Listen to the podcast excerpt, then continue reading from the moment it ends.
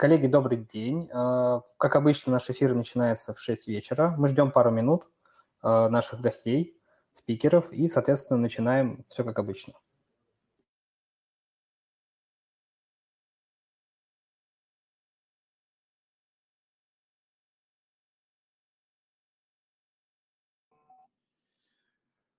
Коллеги, добрый вечер.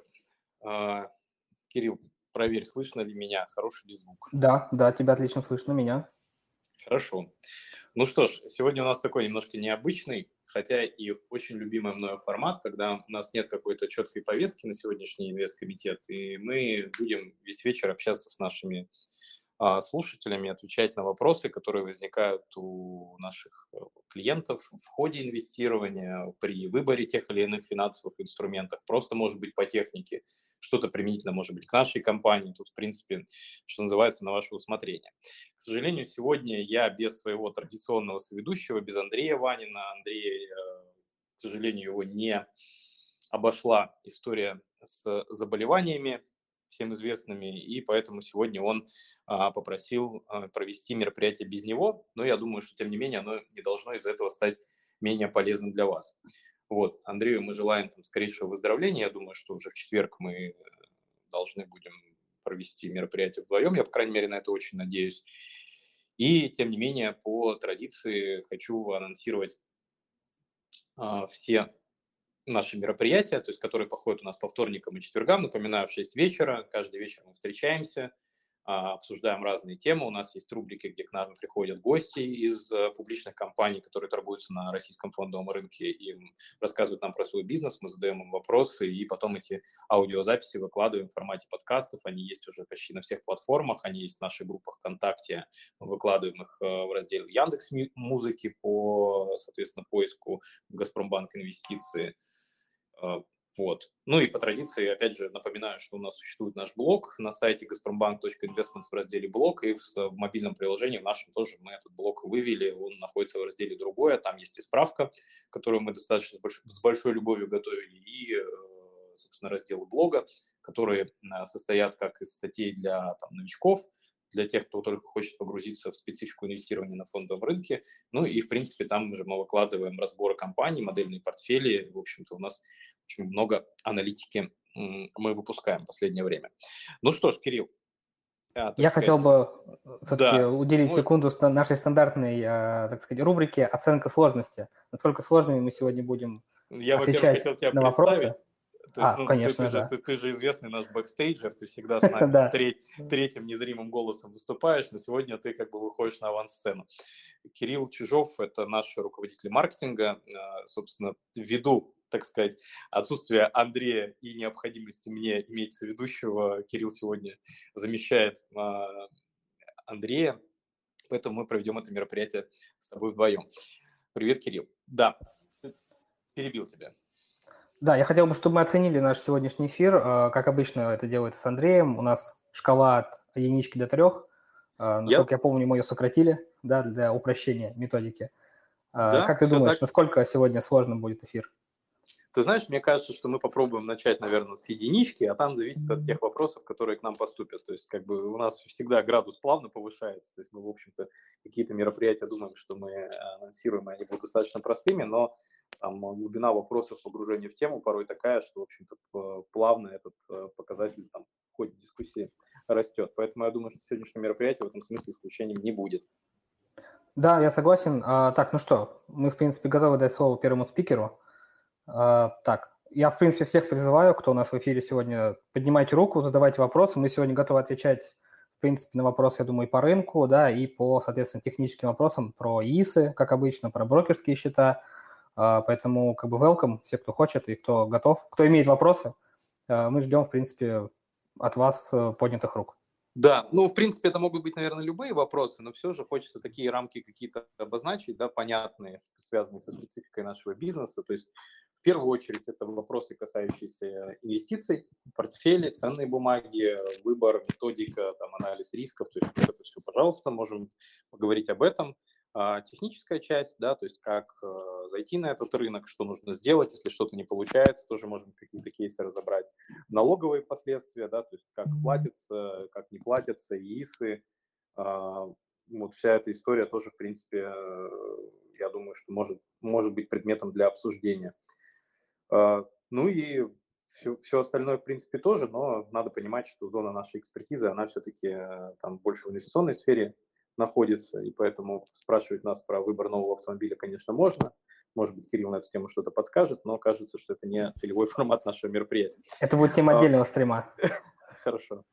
Ну что ж, э, Бижамал. Слушаем вас. Вы поднимали руку, наверное, вы хотите задать вопрос. Добрый вечер. Включайте микрофон, говорите. Э, может, сначала Бежамал, он первый просто. Да, так я, собственно, к нему и обратился, а, но пока извините. ответа не получил, да. Но я думаю, что если он надумает, он обязательно слово возьмет. Кирилл, раз уж вы взяли слово, добрый вечер, э, задавайте Да, добрый вопрос. вечер. Э, такой вопрос. Что, какие коэффициенты, на ваше мнение, являются такими вестниками э, кризиса, что ли, не знаю, рецессии? Ну, например, просто сейчас я недавно изучал э, тему, как э, спред десятилетних и двухлетних облигаций ФРС. Ну и, сра- и сразу как бы тема а, нашей дискуссии, как бы уровень сложности плавно повысился до двух с половиной. Три с плюсом. Да, спасибо, Кирилл. Ну, я, наверное, скажу свое мнение, опять же, да, там, я как бы не макростратег, скажем так, но какие-то вещи я так из э, своей э, достаточно долгой практики знаю и их использую. Может быть, и вам они тоже пригодятся. Смотрите, вообще, в целом, а, если говорить про фазы экономического цикла, да, то есть тут важно понимать, что мы хотим как бы попытаться предсказать. Понятно, что все это носит вероятностный характер, да, и никаких там а, стопроцентных предикторов их быть не может, да, то есть э, всегда речь идет о том, чтобы с какой-то долей вероятности понять там своевременно о повышающихся рисках в тех или иных сферах. Поэтому здесь э, я бы, наверное, поделил такого рода анали- аналитику и попытку предсказать на два больших типа. Да. Первое – это смотреть на реальный сектор, да, то есть когда мы пытаемся понять, что происходит с экономикой в целом, да, в попытке оценить там, замедление будущего экономического роста, спад деловой активности и вот это все, да, потому что в конечном итоге такие макрофундаментальные вещи, как там снижение э, темпов роста внутреннего валового продукта, да, тех всего, ну, что такое валовый продукт, да, это все товары и услуги, которые произведены на территории там, а, определенной, ну, в определенной экономике, да, определенными экономическими агентами, ну, например, там, в России, да, или в Штатах. И это все скажется в дальнейшем на динамике фондового рынка и на росте как бы, рынка в целом. Да, вот в, в, этой, в этой части можно поговорить, и сейчас мы это затронем. А вторая важная часть, составляющая – это что происходит э, с индикаторами, например, денежного рынка. Да? То есть, э, когда мы пытаемся понять, э, там, например, уровни инфляции, да, как они себя ведут, будущие перспективы процентных ставок, объем а, денежной массы в экономике, да, в попытке, соответственно, предсказать другую сторону этого аспекта, да, будут ли деньги дорожать, дешеветь, а, что по отношению к чему, и, соответственно, это тоже соответственно, попытка понять, как дальше будет развиваться события относительно там классов тех или иных инвестиционных инструментов. Вот, давайте по порядку. По первой части, по экономике, да, ну, здесь интересная есть книжка, автор ее Виктор Недерхофер, это один из э, там, учеников, наверное, э, Джорджа Сороса, и он в свое время написал такую полухудожественную книгу я не помню, как она точно называлась, но вот по автору вы можете ее пробить, и он вот в ней подробно описал, э, собственно, там свою систему попыт, ну, вот, э, пред, попыток предсказания будущих изменений деловой активности. Ну, например, он там просил людей на местах мерить э, длину выбрасываемых окурков, да, там в определенных областях, и, соответственно, на основании того, насколько люди тщательно докуривают сигареты, пытался понять, как бы готовы ли они за это переплачивать, и, соответственно, делал какие-то выводы относительно экономики. Но это так, шутки, но на самом деле такие индикаторы существуют. Если вам доступна аналитика широкая, то можно, например, смотреть на индикаторы, связанные с э, грузоперевозками, да, с транспортом. То есть банально это попытка понять, э, что сейчас происходит с например, с, морскими перевозками, как ведут себя там контейнерные перевозки, перевозки нефтепродуктов, э, то есть стоимость фрахта, да, условно. То есть насколько дорого сейчас что-то перевести. Как правило, это тоже считается опережа... ну, одним из опережающих индикаторов к будущему спаду или росту деловой активности. Вот. Железнодорожные, опять же, перевозки. У нас недавно был как раз э, вечер с, с компанией, которая занимается Global Trans э, железнодорожными перевозками, да, и они открыто говорят о том, что сейчас э, и стоимость э, перевозок по сравнению год к году, да, резко выросла и даже превзошла там до ковидные уровни, и это все легко объяснимо, потому что экономика а, ну, некоторое время там вынуждена была остановлена, сейчас производство нарастает, и потребность, например, в перевозке там, руды в перевозке насыпных грузов, в перевозке нефтепродуктов железнодорожным путем, а, она, соответственно, опять вернулась, и она растет. Да? То есть это тоже может быть таким косвенным фактором, свидетельствующим о том, что экономика восстанавливается, и а, с точки зрения там, роста валового продукта, это хороший индикатор, который говорит о том, что экономика там будет еще какое-то время достаточно агрессивно восстанавливать там, те потери даже там, прирастать по отношению к доковидным уровням в отдельных там сегментах. То же самое сейчас происходит на рынке морских перевозок, да, то есть это тоже востребованная очень история. А, такие же вещи используют для попытки предсказать э, динамику цены на сырье, например, на нефть, да, потому что нефть физическая, ее где-то надо хранить, и иногда даже там какие-то старые танкеры используются на, на причале для того, чтобы просто по, там, скупать и хранить, э, соответственно, нефть и нефтепродукты тоже в, в этом смысле как бы кажется, что все относительно неплохо. Ну и таких э, там вещей в экономике э, достаточно много, они в принципе все на таком бытовом уровне легко объяснимы, то есть э, если вы понимаете логику, да, что сначала идет факт, а потом отражение в статистике, эту статистику увидят там трейдеры, увидят инвесторы и, соответственно, будут принимать инвестиционные решения, можно попытаться чуть раньше, да, понять, из чего она будет формироваться, и это такие хорошие как бы, вещи для того, чтобы их анализировать и оценивать. Вот. Ко второй части, если переходить, да, вот и к ней же относятся, собственно, те спреды, о которых вы говорили, это попытка предсказать, что будет с процентными ставками. А, сейчас ситуация действительно непростая, да, почему? Потому что в Соединенных Штатах зарегистрирован рост э, уровня инфляции, причем он достаточно высокий, таких э, инфляционных показателей мы не видели по экономике США уже очень давно, и это все заставляет рынки насторожиться, потому что вы знаете, что сначала была большая денежная эмиссия, да, то есть в экономику а, в ковид деньги активно вливались, и э, как бы, при этом инфляция долгое время не росла, потому что не рос, ну, сути, товары там не приобретались, это все там инвестиционные инструменты активно а, инвестировались эти лишние деньги, и мы увидели такой очень а, значительную переоценку цен, например, на акции а, на рынке США. Да, сейчас эта ситуация, она немножко всех беспокоит, потому что, с одной стороны, американские рынки перестали расти так активно, как они росли там два года подряд, и с другой стороны, мы увидели, что инфляция впервые вышла в реальный сектор. Она, она большая, да, но, но она не катастрофически большая потому что еще Джон Мейнард Кейнс говорил о том, что инфляция – это живительный глоток для экономики. Да? Мысль эта трактуется тоже очень просто. Если вы понимаете, что деньги обесцениваются, то у вас появляется стимул тратить их сейчас, а не ждать там, каких-то будущих времен. Если вы заинтересованы в том, чтобы потратить их сейчас, купить какие-то товары и услуги, то автоматически вы тем самым увеличиваете, как бы, а, инвестируете в производство тех или иных компаний, и это все тоже сказывается на их бизнесе положительно и в конечном итоге приводит к росту фондового рынка. Поэтому инфляция для фондового рынка сама по себе неплохая. Она, она плоха, когда она одновременно сочетается с увеличивающейся стоимостью денег, да, когда этим компаниям становится сильно дороже привлекать кредит. Потому что, как правило, все бизнесы крупные, которые особенно работают э, в сфере товаров и услуг, они развиваются во многом на заемные деньги. И когда эти заемные деньги начинают стоить дорого, да, то это все выражается в росте цен на товары и активы. Ну, и это, конечно, тоже не очень хорошо. Да, это такие две контртенденции. Сейчас мы пока видим такую историю, что, с одной стороны, инфляция действительно высокая в Штатах, с другой стороны, деньги сами по себе пока дорого не стоят да, то есть мы не видим а, там со стороны Федеральной резервной системы США попытки агрессивно увеличить ставки на доллары. Ну и это тоже, в принципе, вполне объяснимо, потому что у них очень большой национальный долг, и им будет достаточно сложно его обслуживать при этом, не вызывая, как бы, ну, не закрывая эти там возросшие процентные ставки э, вливаниями дополнительных там эмиссий этих облигаций и печатанием необеспеченных долларов. Поэтому они пока очень осторожно на эту историю смотрят, и мы видим, что с одной стороны есть инфляция, которая подогревает рынки, подогревает рост э, ВВП, с другой стороны, с, э, со стороны ФРС повышение ставок, ну, такое очень символическое, но при этом в ожиданиях это все закладывается. Вот, поэтому на эти спреды, конечно, тоже имеет смысл смотреть, да, то есть в длинных облигациях мы уже в США видим как бы заложенные потенциалы роста процентных ставок, ну вот, и на коротких деньгах пока этого не видно, поэтому спреды там действительно большие. К чему это приведет, подскажет только время, но тут опять же каких-то там четких, наверное, рекомендаций мы давать не будем, потому что это такое дело неблагодарное всегда носит вероятностный характер, повторюсь.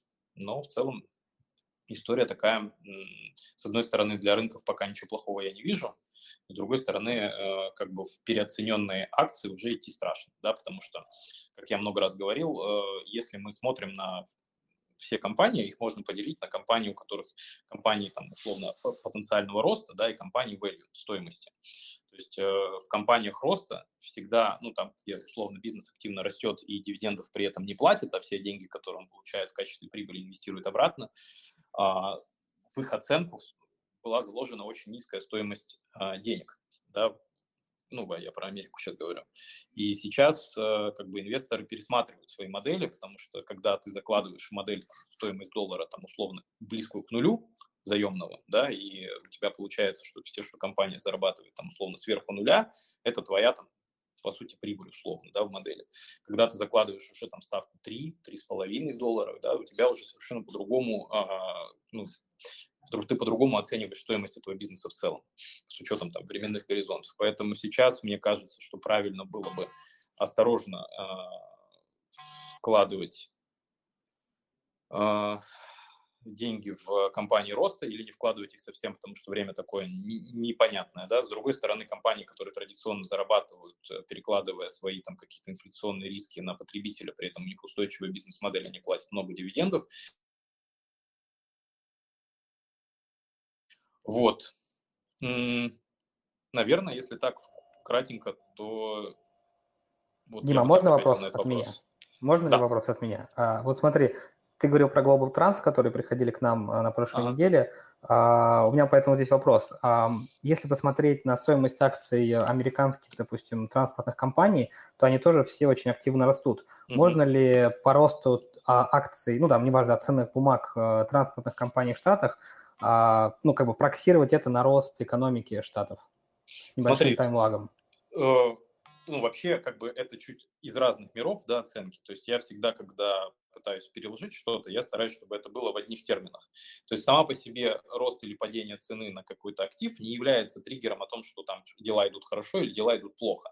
Скорее, э, правильно было бы построить конструкцию следующим образом. То есть вы идете смотреть отчетность этой компании за последний период, да, или ее там актуальные высказывания относительно операционных показателей, смотрите, что происходит со стоимостью перевозки и с их объемом. И если вы понимаете, что объем перевозок растет, стоимость перевозок растет, тогда да, наверное, это можно в какой-то степени аппроксимировать на будущий рост экономики в целом. Вот. Но так, чтобы в лоб именно цену, ну, я бы так делать не стал, да, потому что, ну, понятно, что, там, например, бывают случаи, когда бизнес сам по себе в терминах там выручки, в терминах э, продаваемого продукта не растет, а цена на этом при нем там растет, потому что, например, процентные ставки в экономике падают. Такое бывает, поэтому вот напрямую цену сравнивать нельзя, как бы операционные показатели компании, конечно, можно. Вот, ответил ли я на ваш вопрос, Кирилл? Да, спасибо большое за такой развернутый ответ. Вы, скажем, ну, очень-очень круто. Спасибо вам большое. Много что понял. Хорошо. Но если что, вы, вы, не, вы не отключайтесь, появятся еще вопросы, задавайте. Я чувствую, что Конечно. скоро грядет, грядет дефицит хороших вопросов. Спасибо вам большое. А, а, спасибо. Так, Алексей или Александр к нам добавился. По-прежнему... Да, здравствуйте. Да, здравствуйте, добрый вечер. Добрый. То есть, я так понял, возможен риск глубокой коррекции на фондовом рынке, да? Ну, у меня вообще, как сказать, мне сложно формулировать слово глубокой, да, то есть, ну, разные люди в разные закладывают в понятие глубины, то есть кто-то, там, для кого-то 10% это глубокая коррекция, для меня там условно и 30 не глубокая, но, а, как сказать, то есть, вот смотрите, если а, случится несколько одновременно факторов, да, например, там, процентные ставки а, в экономике США резко пойдут вверх, да, ФРС сменит риторику, сейчас она достаточно мягкая, то есть э, там, если процентные ставки будут расти, они будут расти там очень контролируемыми темпами, для нас приоритет рост экономики, то есть сейчас идет вот ну, такая да, вербальная риторика со стороны Федеральной резервной системы. Если они будут говорить о том, что а, ребята, как бы день, объем денежной массы в экономике большой, да, инфляция огромная, чтобы сдержать инфляцию и обесценение доллара по отношению к мировым валютам, мы планируем там резко увеличивать процентную ставку, например, да, как, ну, я напоминаю, что в 80-е годы в США она была там за 10% в долларах, да, в годовых. Мы такого не видели уже очень давно. Конечно, такое там резкое движение, оно может спровоцировать там распродажу в рисковых активах. Но пока к этому предпосылок, опять же, повторюсь, нет. То есть поэтому надо за этим следить, наверное, там наращивать риск в позициях, да, там покупать условно компании, которые не платят дивидендов, у которых э, вся стоимость, она в будущем, да, в, там, в реализации каких-то проектов, которые еще не случились, наверное, вот таких компаний я бы там, я бы к этому очень осторожно относился. Кажется, что сейчас не самое лучшее время для того, чтобы входить именно в такие бизнесы. Но опять же, я не вижу ничего э, плохого в покупке активов, которые сами по себе имеют хорошую фундаментальную оценку, платят много дивидендов, имеют устойчивый рост прибыли и выручки. То есть кажется, что никаких препятствий сейчас для того, чтобы инвестировать в эти компании, нет. Но опять же, это мое да, сугубо личное мнение. Поэтому я э, допускаю, что какая-то коррекция там в Соединенных Штатах возможна, и спекулятивно, наверное, там, входить куда-то, там, как, как и всегда, впрочем, опасно, но для фундаментального инвестирования преград, как говорится, нет. Наверное, так я бы ответил. Если хочется что-то уточнить, пожалуйста. Иван, вам слово. Добрый вечер. А, добрый вечер, да, такой вопрос по поводу а, отчетности. Просто хотел как-то на примере вот МТС сегодня почитал их презентацию.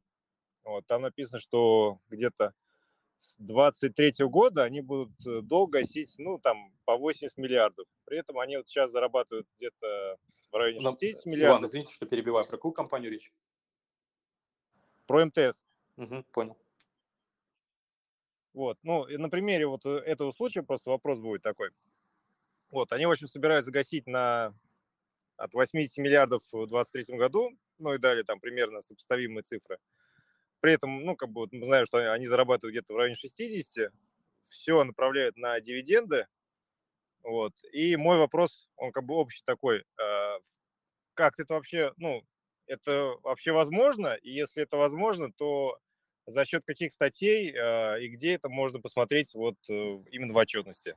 Вот такой вопрос. А, давайте попробуем там чуть разобраться с этой историей. Так, смотрите, по поводу компании МТС, да, вы правы, что у нее контролирующая акционер АФК-система, который заинтересован в том, чтобы это, это как бы самый большой стабильный денежный поток внутри холдинга АФК-системы. Они заинтересованы в том, чтобы платить дивиденды. Иван, если позволите, можно чуть микрофон выключить, у вас посторонний шум, а потом да-да, сейчас его обратно. Спасибо. Да, сейчас.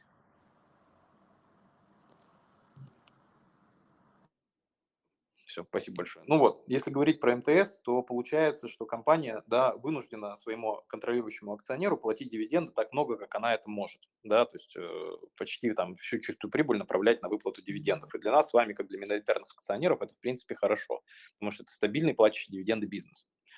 А, другое дело, да, что а, компании, как я и повторюсь, да, они во многом развиваются на заемные ресурсы. И тут вы абсолютно правы, что компания имеет достаточно большой долговой портфель. То есть если сравнивать там по, ну, там, по, дол, по долгам, у них уровень, ну, он, он, он большой. Ну, то есть он как бы он комфортный для них, но тем не менее а, как бы он не маленький, назовем это так. А, что с этим будет происходить. Во-первых, надо понимать, что МТС работает на российском рынке, но при этом у них есть и рублевые, и долларовые заимствования. Да? А, на текущем долговом портфеле а, процентные ставки и их изменения практически не сказываются. Компания уже заняла денег. Она, как правило, занимает их по фиксированной ставке. Эта ставка не пересматривается. Другое дело, что для того, чтобы обслуживать этот портфель, да, как правило, ну, всегда выпускаются новые инструменты. То есть на там, старые облигации заканчиваются, по ним надо выплатить тело, да, выпускаются новые облигации. По новым облигациям уже процентная ставка будет та, которая сейчас принята на рынке для этого типа эмитента, для его кредитного риска. Если там, в экономике процентные ставки растут, то и компания вынуждена занимать а, по более высоким ставкам. Поэтому у нее портфель со временем на росте процентных ставок, да, не линейно, но он начинает дорожать, то есть его обслуживать становится дороже. Соответственно, большая часть выручки, которую компания направляет, да, зарабатывает, она направляется на обслуживание процентов по долгу. То есть не, не в смысле больше из всей выручки, а в смысле больше, чем это была, если бы процентные ставки не росли. Вот, а, поэтому в целом опосредованно, да, а, надо понимать, что на операционных показателях компании удорожание долгового портфеля вызывает негативный эффект, в том числе и на прибыли, и в том числе на дивидендах, которые они платят нам с вами. Дальше надо закопаться в дивидендную политику той или иной компании. Как правило, там написано, при каких условиях какой процент прибыли направляется на выплату дивидендов. И сформулировано это в терминах EBITDA к долгу. Вот если кто с нами давно и кто слушает выступления эмитентов разных, а, они слышат, что компания говорит, у нас э, там по нашей а, дивидендной политике мы платим дивиденды в размере 100% от чистой прибыли или скорректированной чистой прибыли а, до тех пор, пока долг к EBITDA не превзойдет по коэффициент 2. Что это значит? Это значит, что по сути компания обещает, что все заработанные деньги, да, она будет направлять на дивиденды в том случае, если ее прибыль после, до вычета, соответственно, амортизации, там, налогов и всего прочего, умноженная на 2, да, то, то есть э, это, эта цифра будет больше, чем, соответственно, размер долга.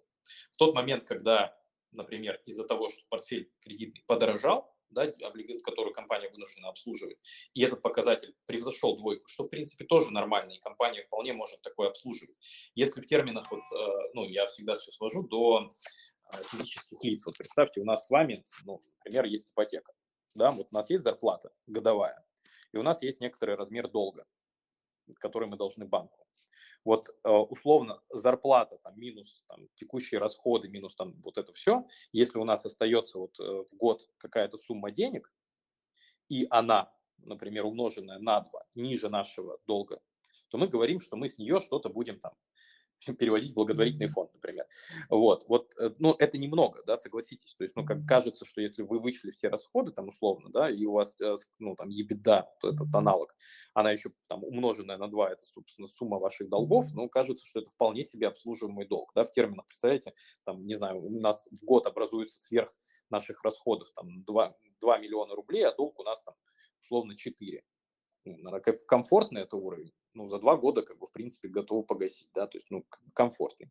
Ну, для бизнеса понятно, что эти метрики, они витальны, они очень важны, они за ними следят, и поэтому тут важно, как бы, возвращаясь к нашему разговору, посмотреть, а что же у НТС написано в дивидендной политике, и, э, как бы, с одной стороны, а с другой стороны, понимать, что портфель а, долговой, он будет нарастать по стоимости достаточно плавно. И еще момент, который бы я хотел осветить, коли мы уж так уверенно ушли за три звезды, а, это по сложности, это история, связанная со спецификой выпуска облигаций корпоративными эмитентами. Компания всегда, как правило, когда выпускает там, пятилетние или какие-то длинные облигации, она это делает с офертой. И доходность считается к оферте, а не к погашению. Что это значит? Эта компания а, утверждает примерно следующее.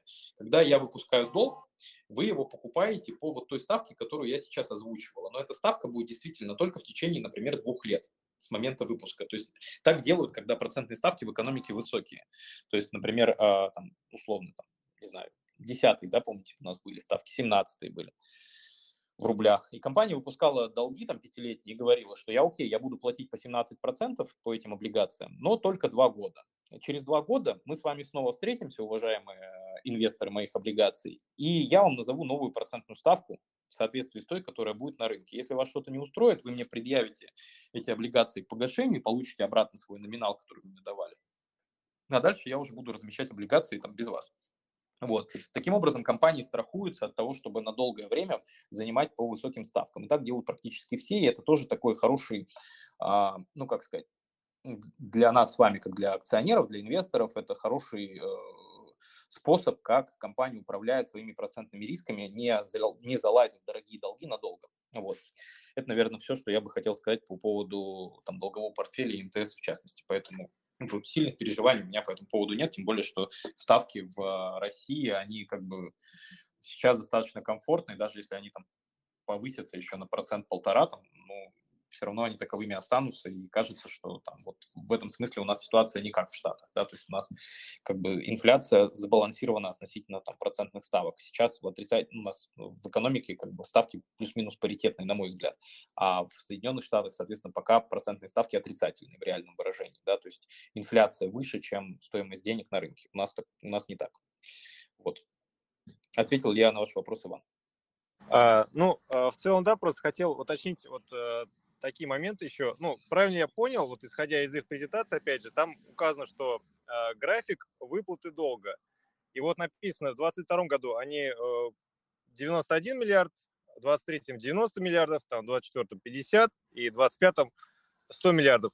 А, правильно я понимаю, что это именно идет речь о снижении а, ну, вот, статьи в бухгалтерской отчетности именно там долгосрочные обязательства. То есть там вот именно на эти цифры будет как бы идти уменьшение. Или же это то, что вы сказали, вот они будут э, старые облигации гасить и выпускать новые вот на, примерно на эти суммы? Я думаю, что скорее второе. Второе. Ну, да, вряд ли они там, ну, и опять же, надо смотреть, я честно скажу, я не, не глубоко погружался в МТС, да, то есть я не знаю, что там конкретно написано, вот, возможно, у них есть действительно планы там у некоторых эмитентов по снижению долговой нагрузки в принципе, да, и они говорят, что чистый нет э, по облигациям, ну, собственно, чистые выбытие э, долговой нагрузки там за счет э, там, располагаемой прибыли и беды будет происходить без замещения да, то есть ну, говорят, что вот у нас там есть как бы объем долга вот такой, мы хотим его сократить до вот такого значения, да, например, такое бывает. Но, как правило, то, что я вижу в презентациях, это скорее ориентиры для того, когда потребуются следующие заимствования, да, чтобы мы понимали, что вот этот портфель, он будет рефинансироваться вот в эти периоды, и очень важно посмотреть, по каким ставкам, например, это будет делаться. Ну, то есть, э, а компания заявляет, что у меня, например, портфель долговой такого уровня, для меня комфортный, я его буду на этом уровне поддерживать, да, соответственно, старые долги будут выгашиваться, новые, соответственно, заниматься. Ну, то есть, тут надо так пристально посмотреть, тут я вам не подскажу. Да, спасибо большое. Спасибо. Хорошо.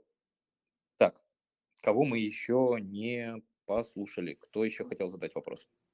В качестве разнообразия можем зачитать вопросы из нашего чата. Здесь, как всегда, О, вопросы а, про а, облигации, ставки ЦБ. А у нас а, есть и... чат. Так, да, да, так. Как так, считаете? соответственно, вопрос номер один. А, все, Да, я вижу, да. Как, как считаете, стоит ли покупать облигации сейчас, когда идет повышение ставок во многих странах? Нет, не стоит.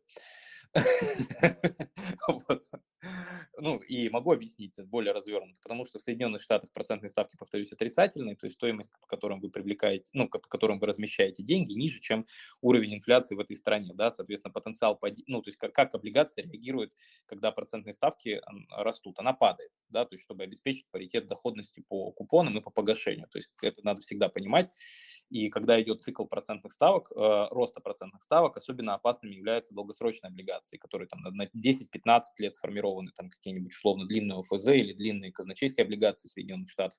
По ним переоценка будет ну, очень существенная, потому что в форме сложного процента, да, там даже 1%, условно говоря, который там, процентные ставки выросли на процент, у вас десятилетняя облигация, вот на 1,01 в десятой степени, скорее всего, эта бумага снизится в цене да, то есть это даже больше, чем 10%, то есть потому что там сложный процент. И в этом плане как бы такие инструменты сейчас для инвестора несут, мне кажется, ну, большой риск, да, поэтому длинные облигации точно нет, короткие по ситуации – наверное, короткие облигации в долларах тоже я бы вот не смотрел. А, хотя, например, если посмотреть там какие-нибудь еврооблигации российских эмитентов, которые выпускают и занимают в долларах, там еще есть премия за геополитический риск, премия за кредитный риск, и кажется, что там доходности, ну, в принципе, там относительно неплохие. Вот, поэтому тут по ситуации, да, но в целом надо понимать, что вот, ну, сейчас там под пятый уровень инфляции в США, соответственно, давать деньги кому-то под 5% в долларах и ниже кажется расточительным. А, вот, надеюсь, Евгений, я ответил на ваш вопрос. Если нет, вы можете высказать свой фи в чате, а, в голосовом, или в нет. Да, я вижу, что окей. А, Виктория 1. Посоветуйте, пожалуйста, какие книжки можно почитать по инвестированию. Кирилл, кстати, если темп, с которым я говорю, высокий, тоже мне, это тоже мне скажи, может, меня некомфортно слышать, а я не знаю. Вот.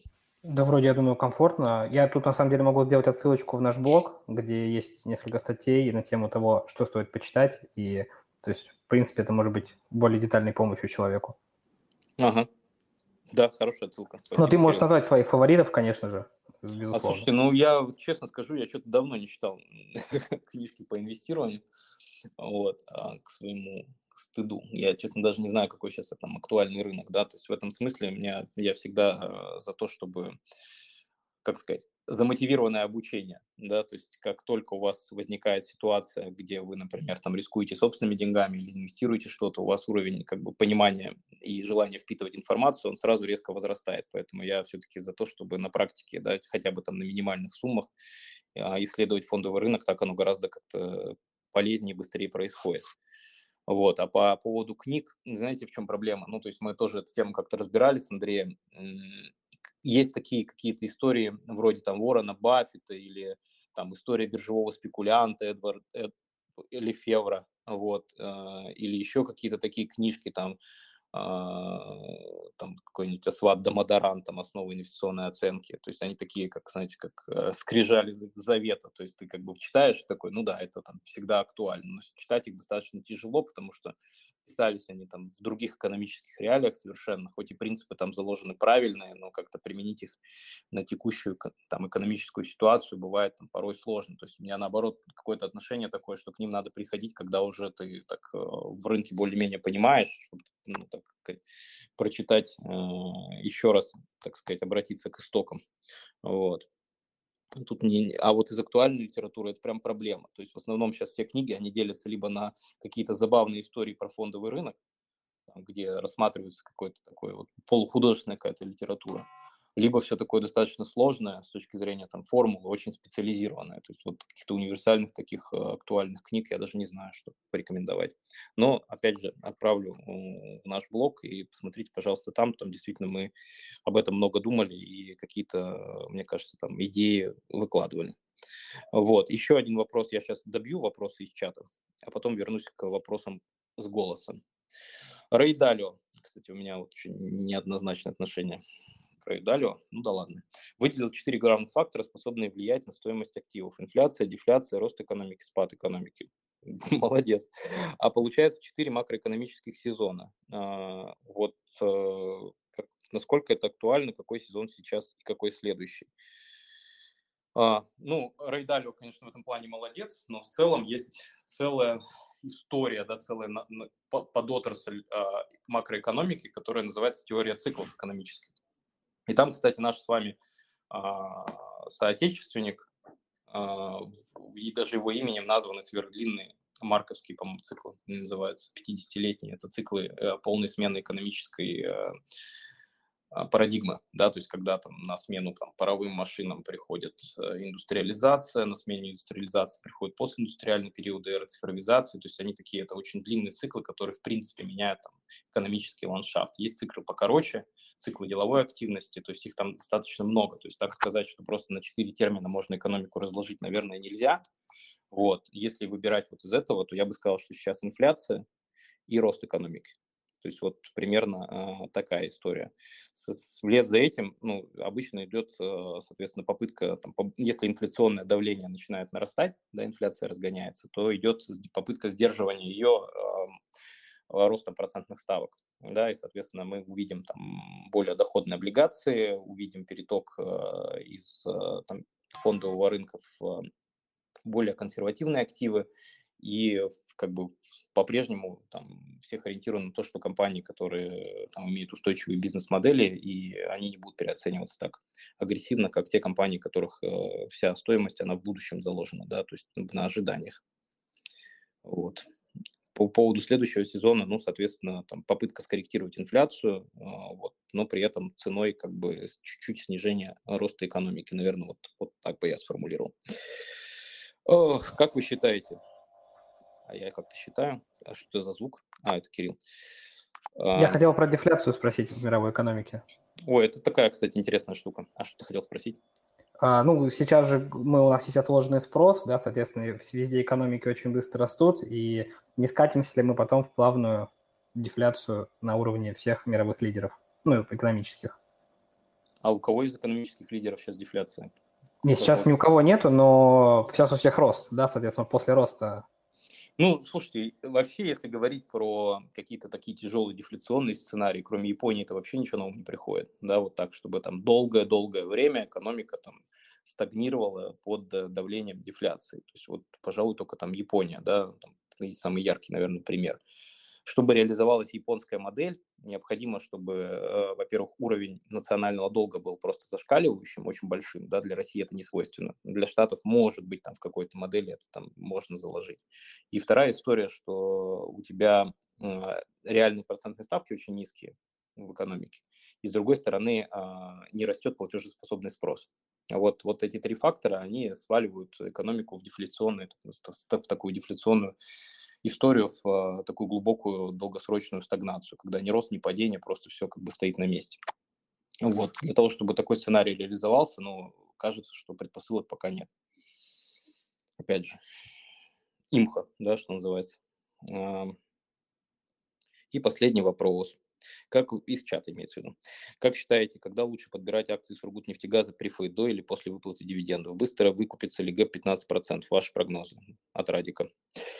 А, Радик, ну смотри, а, если говорить про прифы Сургута и про Сургут в целом, важно понимать, что на чем строится вообще их дивидендная политика и когда имеет смысл покупать их акции и прифы. У них на балансе а, очень большой объем депозитов в долларах. Соответственно, отчитывают они прибыль по РСБУ. Это очень такая, наверное, из публичных самая непубличная компания там про эту историю долго распространяться не будем, я думаю, она плюс-минус всем знакома. Дальше возникает история какая, что по РСБУ, когда у тебя идет рост резкой курсовой стоимости доллара а, по отношению к рублю, возникает прибыль, да, потому что в рублях оценка стала этого депозита сильно больше. Соответственно, Сургут обязан направить э, по своей же, опять же, дивидендной политике эту разницу на выплату дивидендов, в первую очередь по префам. Поэтому их так любят. Вот, поэтому а, прифы Сургута я лично а, люблю э, и периодически их покупаю, когда я понимаю, что я проспал рост доллара.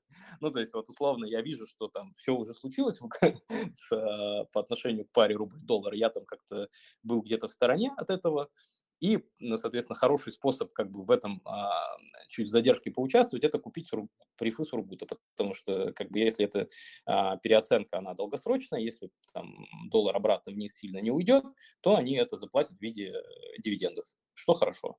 Вот, поэтому сейчас кажется, что в текущей парадигме, когда доллар дешевеет по отношению ко всем мировым валютам, да, э, даже рубль в этом смысле выглядит лидером укрепления, покупать э, прифы Сургута кажется несколько непонятно зачем, да, потому что как бы, ну, вот перспектив каких-то агрессивного роста доллара, там, такого, чтобы он сильно вырос и еще и закрепился выше прошлогодних уровней, чтобы у них произошла переоценка для того, чтобы они заплатили большие дивиденды вновь. Ну, кажется, пока такой сценарий, он э, мало реалистичен. Я предпочитаю дождаться, когда он уже так э, ближе к, к отсечке так, э, становится более явным, да, и там понятен апсайт, и под эту историю уже можно там, что-то подбирать.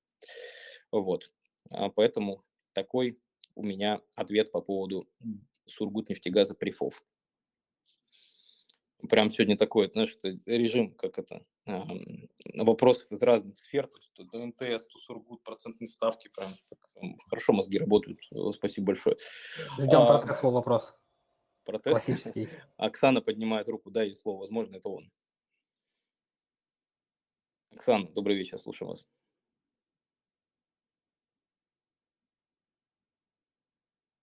Или нет?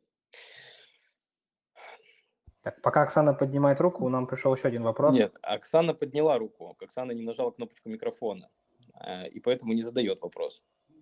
Ну, если что, у нас в чате есть, пришел еще один вопрос. Давай, что там? Так, ваши личные рекомендации инвесторам, которые, так сказать, далеки от глубокой оценки финансовых активов, формирования портфелей из отдельных акций или все-таки ETF? А, ну вопрос звучит следующим образом. Если не хочется копаться в отчетности, да, а, что делать? Покупать ETF или, соответственно, а, все-таки формировать портфель из отдельных акций? Ну, расскажу такую, наверное, чуть более развернуто, может быть, чем Данил хотел. Отвечу на этот вопрос, но воспользуюсь своим правом, потому что, а что мне сделают? Ну, на крайняк напишите в чате. А, смотрите, В чем проблема, на мой взгляд, инвестирования в индексы широкого рынка и вообще в ETF как в класс?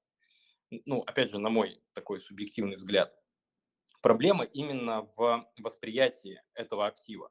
То есть, когда вы говорите, что я не понимаю, что это такое, но это что-то на, на, рассчитанное на рост американского рынка. И, и все, и этого достаточно, чтобы вы приняли инвестиционное решение о покупке этого там, широко диверсифицированного ETF, например, на индекс S&P 500.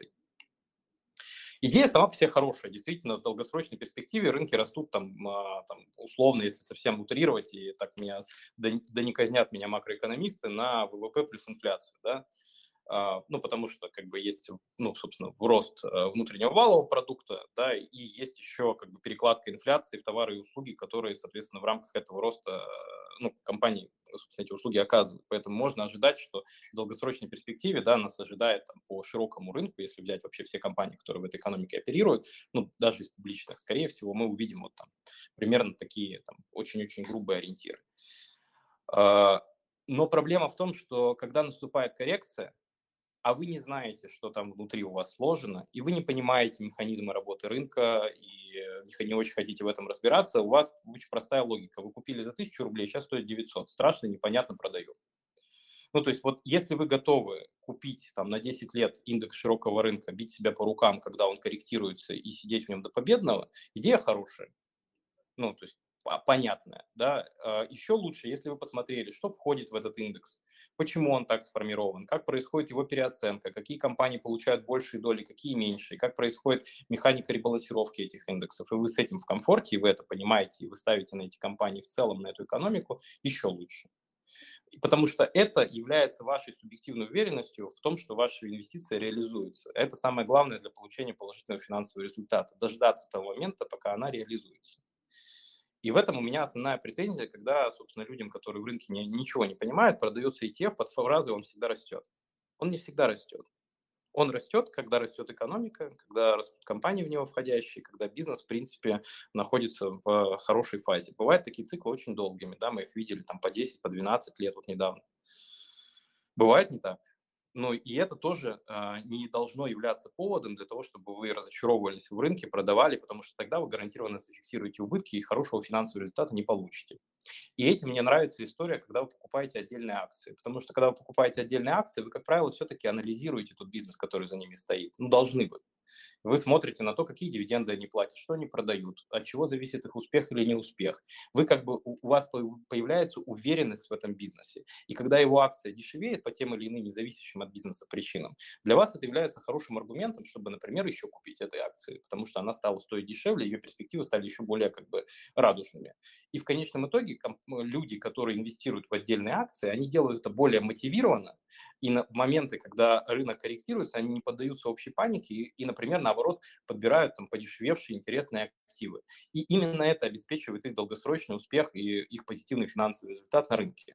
И поэтому мне вот этот подход, он ближе, потому что я люблю инвестировать в отдельный актив, я люблю инвестировать в отдельные акции, потому что я пытаюсь понять, что с бизнесом происходило вчера, что с ним происходит сегодня и какие у него перспективы там на горизонте там 3-5 лет, да, из того, что говорит менеджмент, из того, что я вижу в отчетности, из того продукта, который они делают.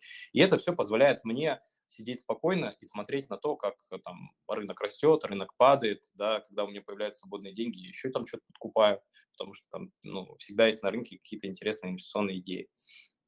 И получается, что у меня портфель кумулятивно подрастает. Это хорошо. Всем желаю. Вот. Вопросом, Дим. А, вот смотри, mm-hmm. ты лучше инвестировать в отдельные компании, а как ты, ты относишься... Не лучше. Не, вот опять же, а, и то, и то хорошо. А, и да, то, да. и то хорошо. Как ты относишься, допустим, к АФК-системе, да, то есть которая бизнес из бизнесов? То ну, есть это, по сути, как... как корзина, которая там... Это, по сути, такой квази ETF. Ну да, в каком-то, в каком-то смысле так. Это действительно холдинг. Ну, как к нему относиться? Как к совокупности активов в него входящих. То есть это для меня гораздо более да, сложная история, чем, чем покупать отдельно в МТС, например. То есть, ну, то есть лучше, соответственно, получается разбирать каждый бизнес компании внутри, да, то есть и не смотреть на верхнеуровневые данные по этой компании. Не, не, ну, как бы логика другая. Идем сверху вниз. Вот банально смотрим на отчетность, да, смотрим на то, на, на динамику выручки, на динамику прибыли, на динамику долговых нагрузок. Вот. Можно сразу, например, увидев это, сказать, никогда в жизни Ну, нет, я это не куплю. Чем бы она ни занималась, например, по текущим оценкам. Если мы говорим, что базово нам все нравится, в принципе, там растущая выручка, ну или хотя бы там не падающая по понятным причинам, да, с учетом корректировки на ковид, и мы видим, что там есть прибыль, там невысокая долговая нагрузка. Такие. Для меня это, о, это уже интересно, давайте дальше покопаемся.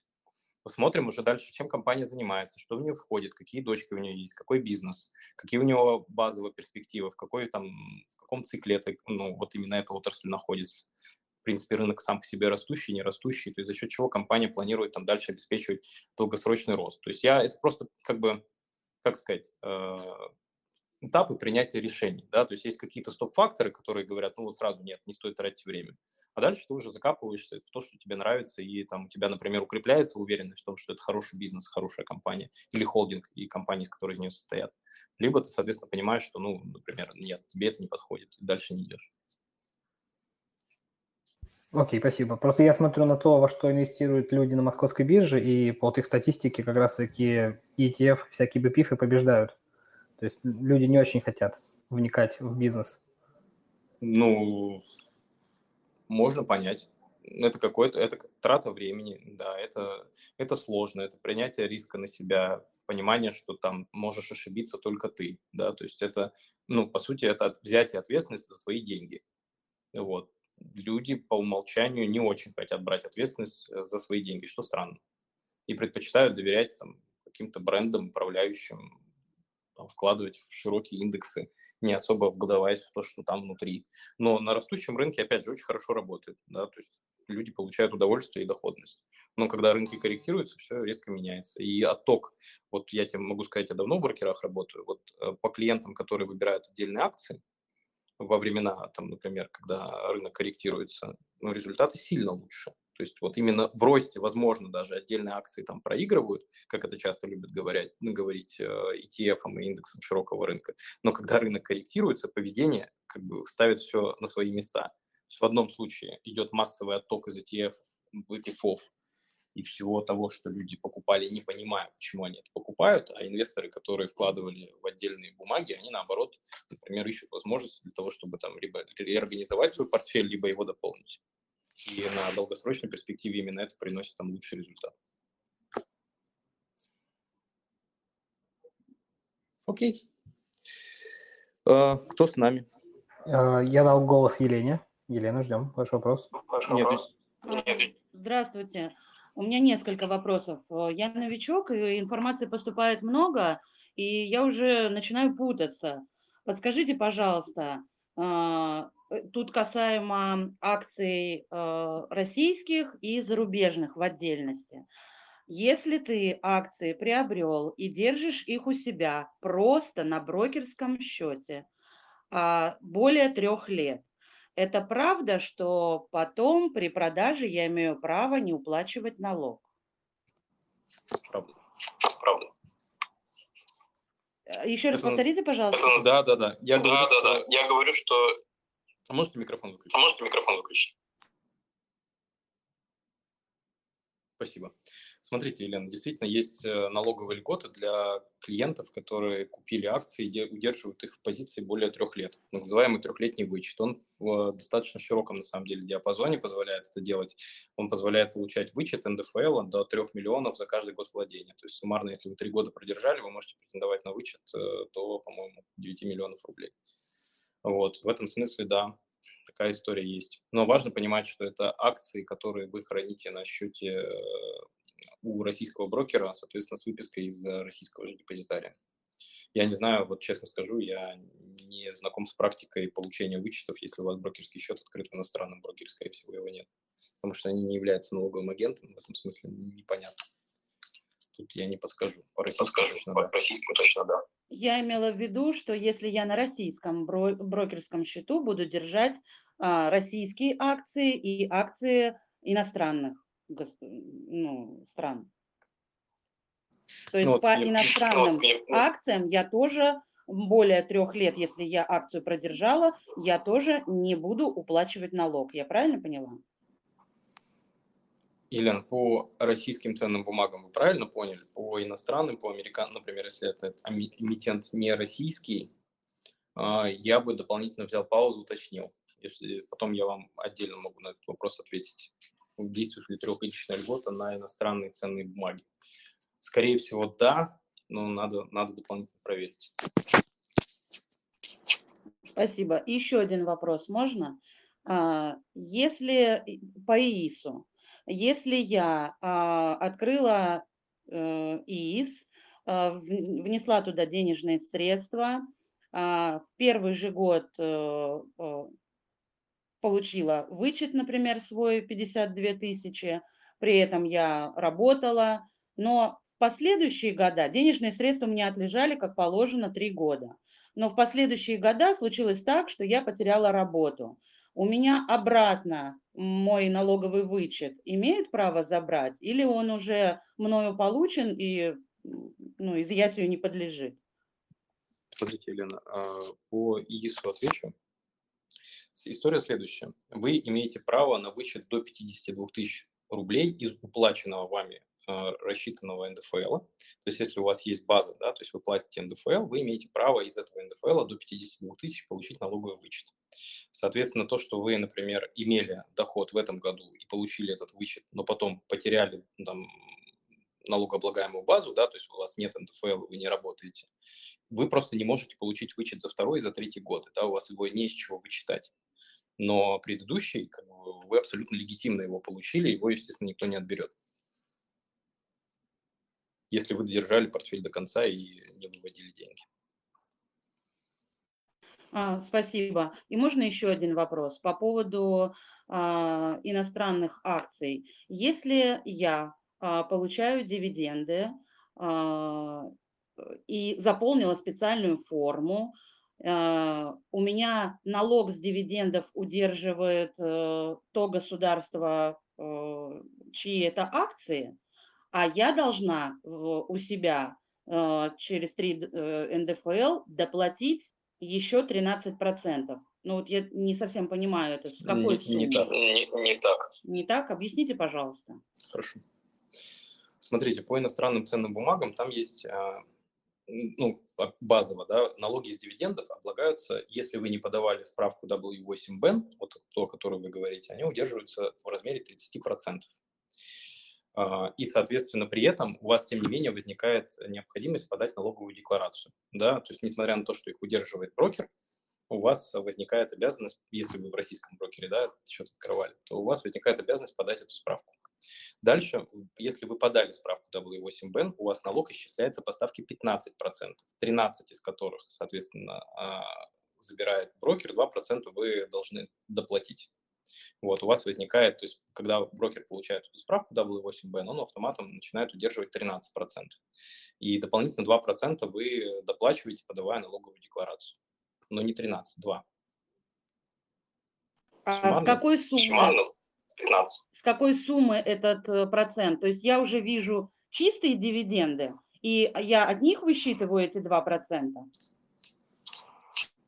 Ну, тут зависит от того, с кем вы работаете. Я не могу сказать за всех брокеров, как они отражают, но по умолчанию дивиденды э, приходят, э, насколько я понимаю, полном размере, дальше брокер из них удерживает. То есть вы увидите уже, вы должны увидеть это в брокерском отчете, то есть какая сумма дивидендов по американским компаниям была и сколько было удержано. Соответственно, если вы подавали ставку W8BEN, а, вы сможете к концу года рассчитать, сколько ну, вот этот размер 2% от этих общих дивидендов, которые вы получили, уплатить его самостоятельно. Но вообще посмотрите брокерские отчеты, которые вам присылают, там это должно быть. Спасибо. Пожалуйста. Так, и прежде так, чем вот. мы перейдем к следующим вопросам, Дим, прости, пожалуйста, просто в чат mm-hmm. пришел вопрос, связанный с ИИСом, и мне кажется, на него стоит ответить.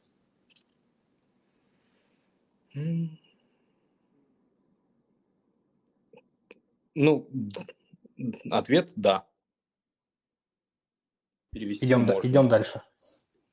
Да.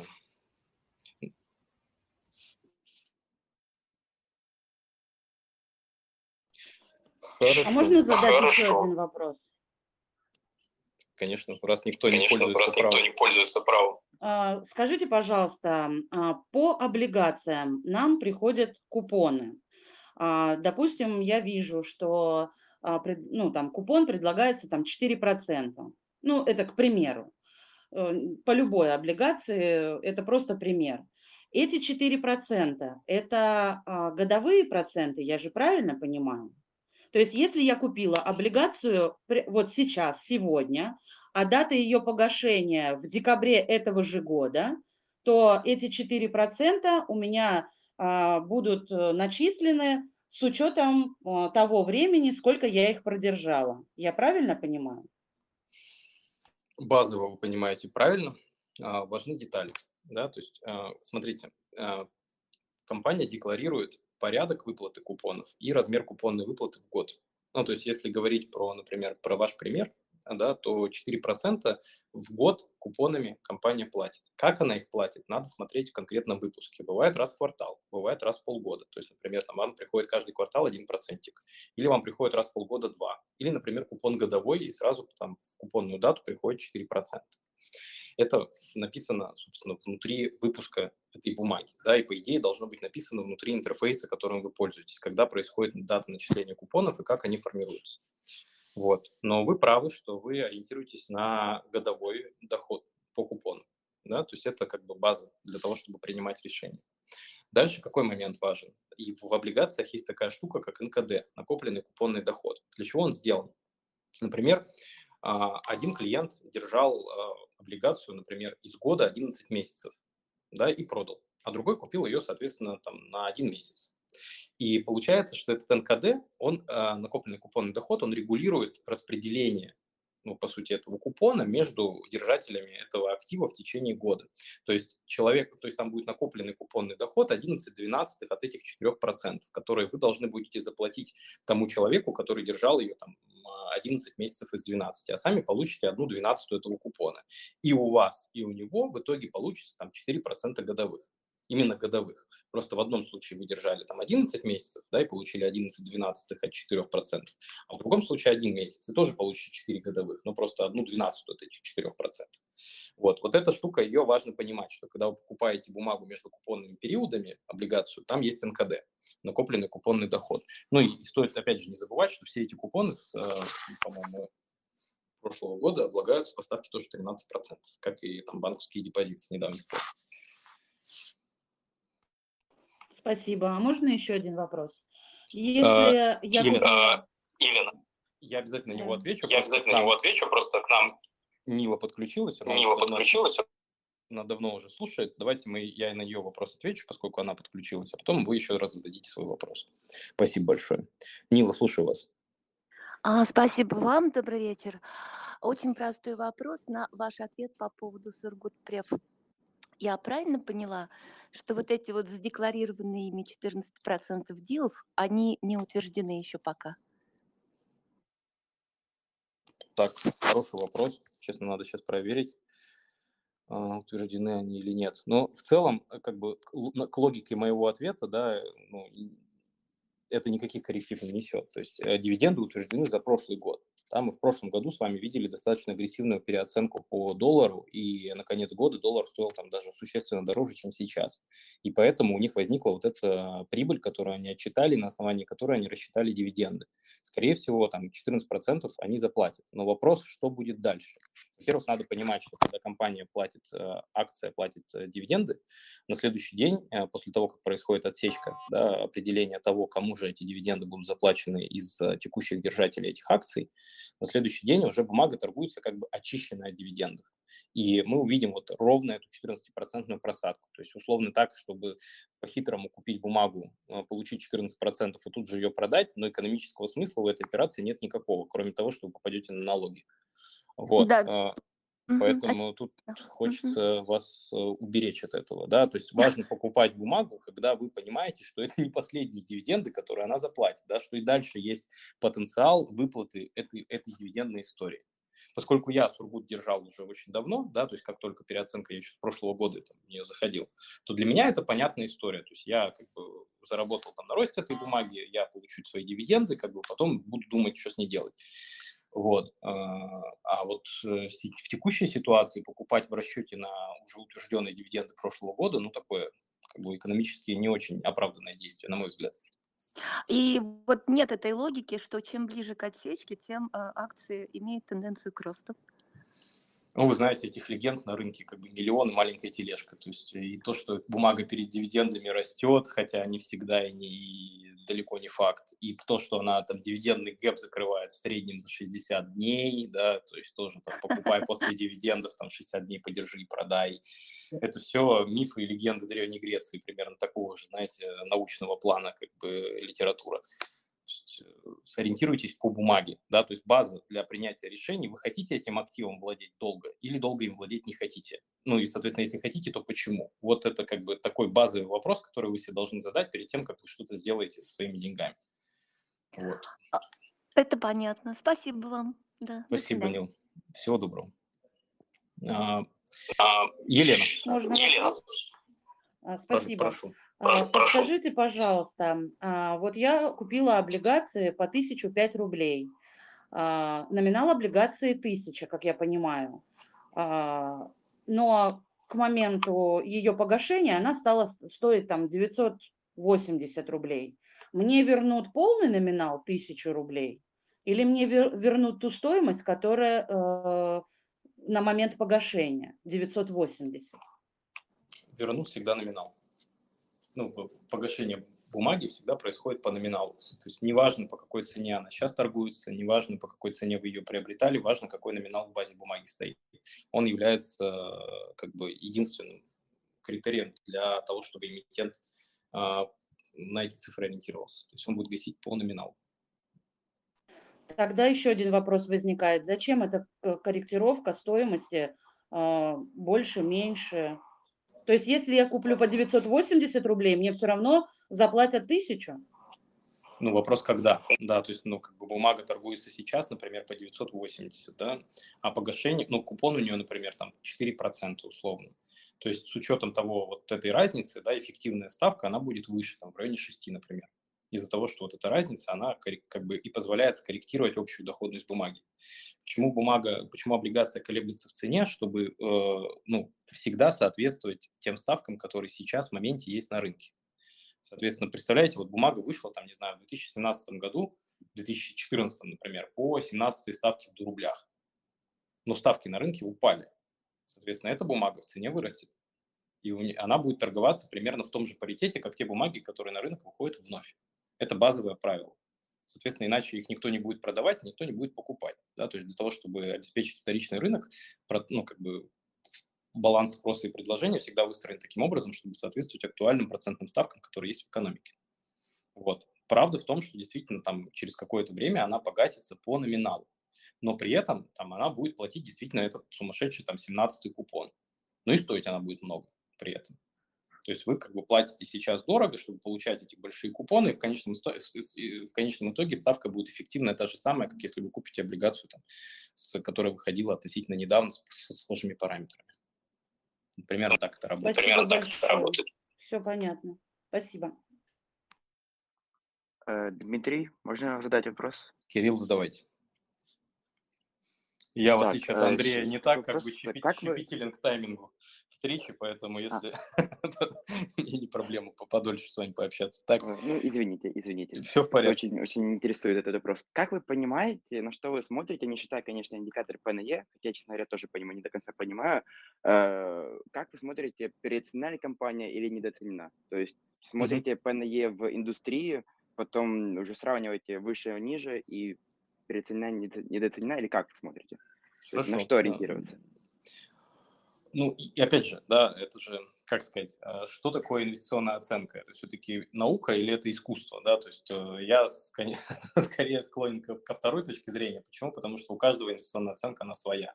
Она вырабатывается там, в зависимости от вашего характера, сроков удержания позиции и всего прочего. Вот. Если говорить конкретно про меня, да, а я базово как бы такой долгосрочный инвестор и скорее как, ну, как физлицо, да, имеется в виду, и человек, которого очень интересует будущая стоимость компании. То есть я очень много инвестирую время в попытку понять, за счет чего будет обеспечен там, будущий рост этого бизнеса. Поэтому для меня ключевой метрикой, которую я смотрю на истории, даже не ПНЕ. Да, ПНЕ такой индикатор, ну, спорный весьма, скажем так. Вот, у него есть там, он понятный, он достаточно простой, да, это, грубо говоря, вот прибыль, которую чистую компания показала своим акционерам за прошлый отчетный период, деленная на ее текущую капитализацию да, вот это там точнее в данном случае наоборот. То есть капитализация компании, ее оценка на рынке, деленная на ее последнюю отчетную прибыль. Это попытка понять, за сколько лет при неизменной прибыли компания а, окупит свою текущую стоимость. Да? То есть этот показатель, он измеряется в годах. То есть ПНЕ 8, значит, там за 8 лет, при том, что прибыль не поменяется.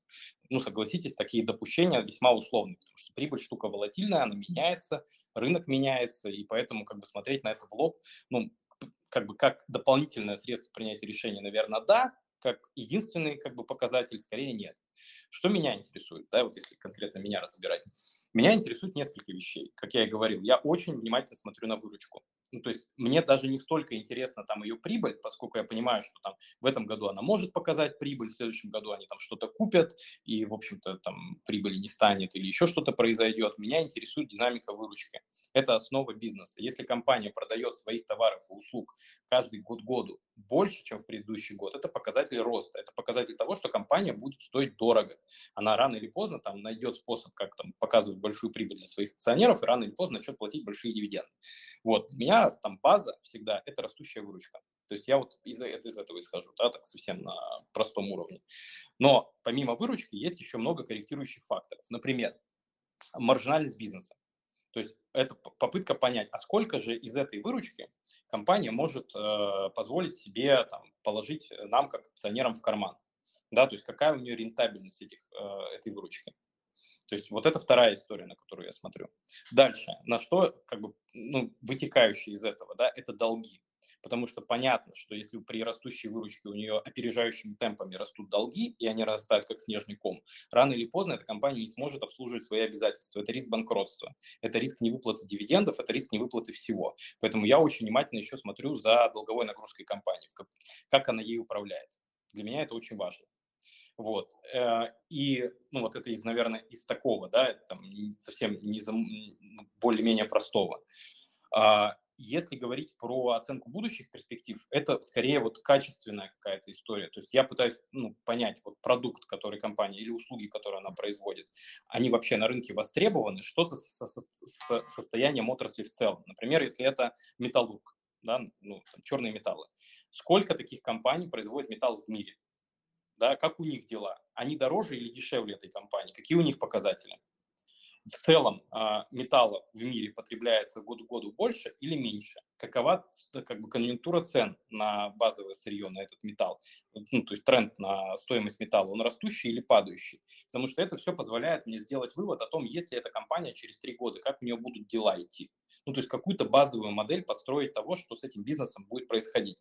То же самое, например, с продуктами интеллектуального творчества, да, там типа Амазона, Фейсбука, Гугла, для таких компаний. А, то есть ты тоже пытаешься понять, а что они делают, как, за счет чего эта выручка формируется, какие услуги они оказывают, будут они востребованы или нет. Ну, то есть я так это, люблю покопаться в этой, в этой истории, когда есть время. Времени, правда, нет. Ну, вот когда есть, копаюсь. Вот, наверное, так. Ответил ли я на ваш вопрос, Кирилл? Э, да, и ну, еще один момент. А вот, например, вы сказали про растущую выручку. Вы смотрите на выручку в целом или на выручку на акцию? Потому что если компании пускают там в год э, темп э, прироста акций выше, чем темп прироста выручки, то по идее выручка, выручка на акцию не растет.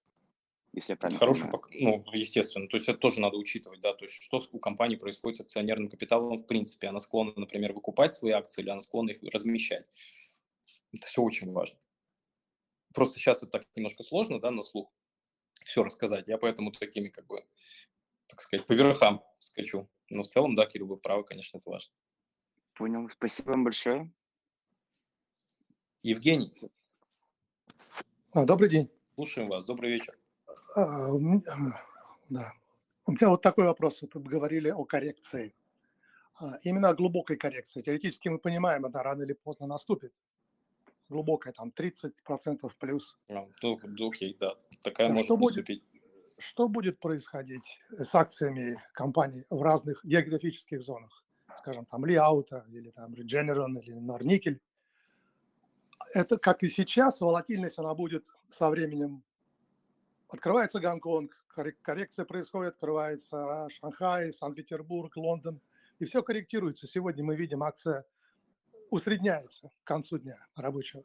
А вот в случае глубокой коррекции, будет так же происходить? Или это слишком теоретизированно, чтобы сегодня ну, рассуждать?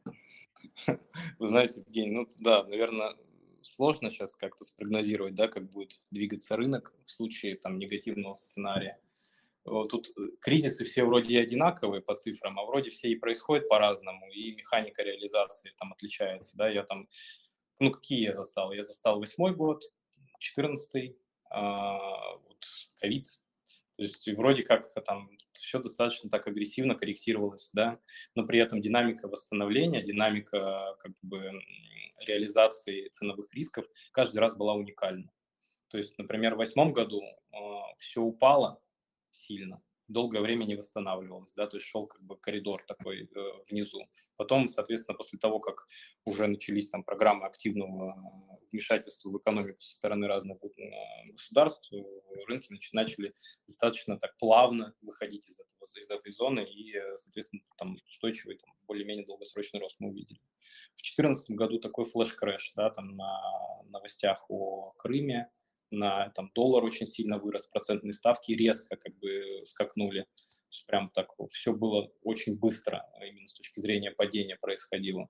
А потом, соответственно, рынки э, тоже так ну, как бы плавно начали выходить практически без боковика, но рост не был агрессивным. Последний ковидный мы с вами видели, да, вот все, наверное, кто здесь присутствует. Просто очень быстро все упало и также быстро все выросло. То есть mm-hmm. тоже так, такая механика, да, то есть вроде как бы по ценам смотришь, да, там восьмой год вообще был ужасающим, там Сбербанк со 100 рублей до 8 упал, ну, я напоминаю, да, то есть э, как бы помню, цена, помню. Была, цена была такая, 11.25, я помню, смотрел, купить обычку или нет, да, сейчас она там 300 с чем 300 последняя цена была. Вот, э, ну, то есть вот, э, базово вот, там ценовые риски реализовывались там примерно одинаково, да, там амплитуда падения там, достаточно высокая, при этом там механика восстановления и там стимулы, которые запускались, очень отличались друг от друга. Вот, если сейчас говорить про ожидания, ну, то есть я не, как я вначале сказал, да, что я не вижу способов, э, как вот вызвать этот flash crash сейчас на рынках, ну, то есть масштабные распродажи, да, деньги базово, дешевые процентные ставки, отрицательные деньги в экономике много денег, да, в, в США. Очень много.